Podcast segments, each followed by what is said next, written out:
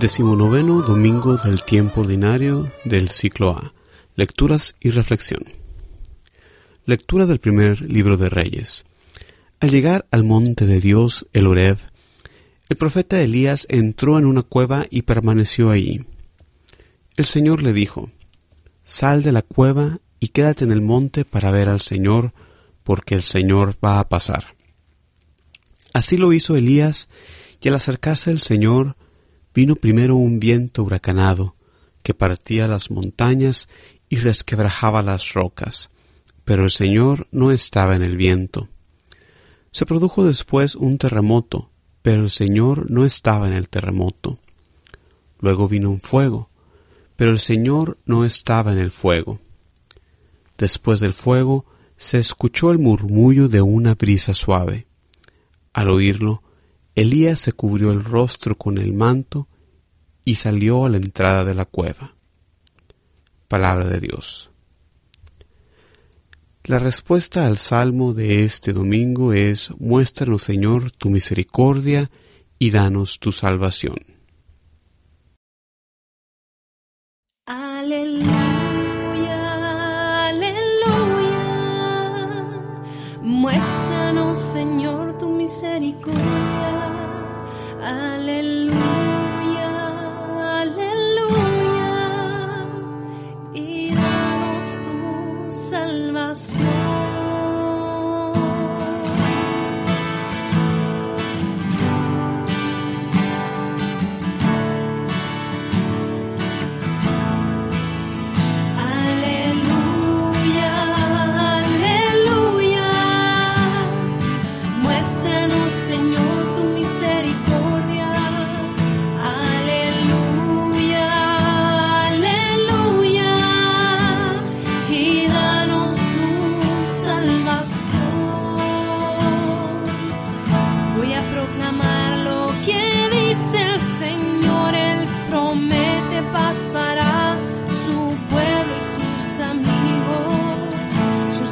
está muy cerca.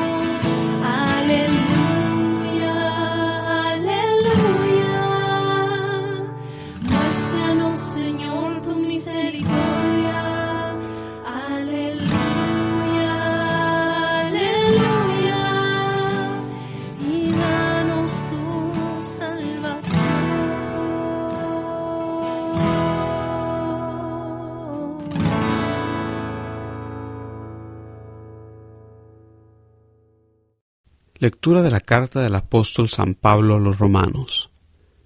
Hermanos, les hablo con toda verdad en Cristo, no miento. Mi conciencia me atestigua, con la luz del Espíritu Santo, que tengo una infinita tristeza y un dolor incesante tortura mi corazón. Hasta aceptaría verme separado de Cristo si esto fuera para bien de mis hermanos, los de mi raza y de mi sangre, los israelitas, a quienes pertenecen la adopción filial, la gloria, la alianza, la ley, el culto y las promesas. Ellos son descendientes de los patriarcas y de su raza, según la carne, nació Cristo, el cual está por encima de todo y es Dios bendito por los siglos de los siglos. Amén. Palabra de Dios. El Evangelio de este domingo está tomado del Evangelio según San Mateo. En aquel tiempo, inmediatamente después de la multiplicación de los panes, Jesús hizo que sus discípulos subieran a la barca y se dirigieran a la otra orilla, mientras él despedía a la gente. Después de despedirla, subió al monte a solas para orar. Llegada la noche, él estaba solo allí. Entretanto, la barca iba ya muy lejos de la costa y las olas la sacudían, porque el viento era contrario.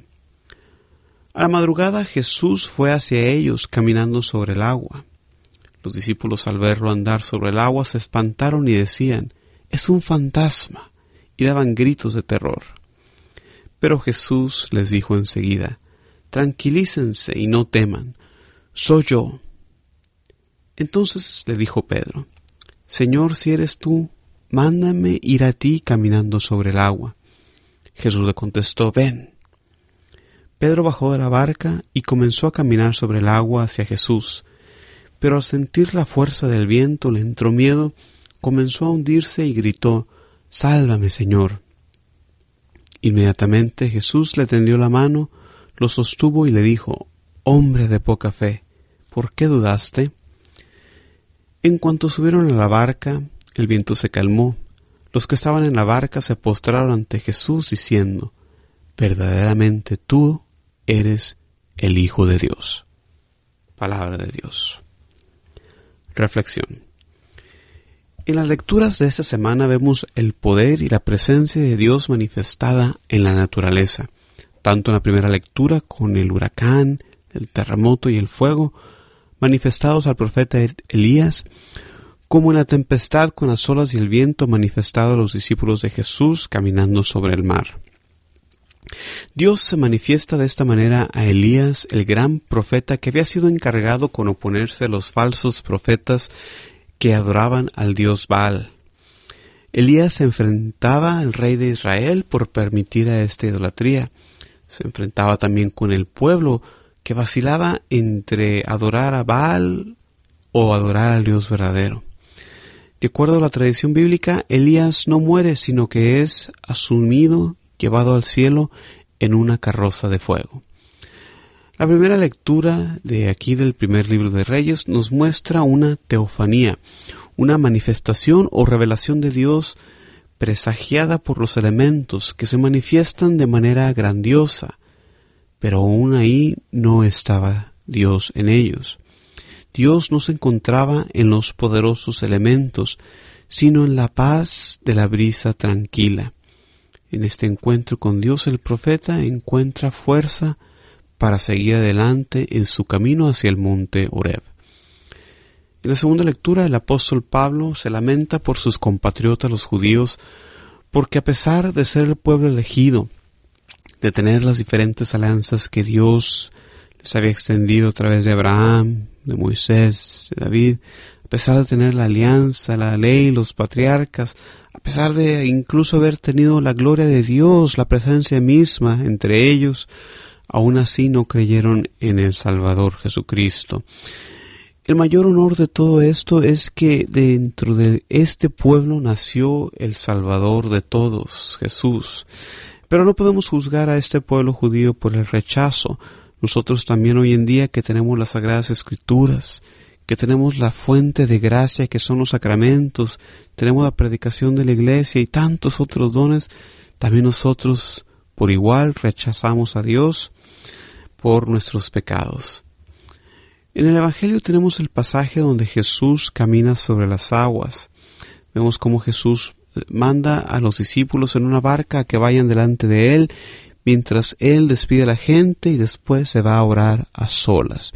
Los evangelios muestran frecuentemente a Jesús orando, algo que es un ejemplo para nosotros.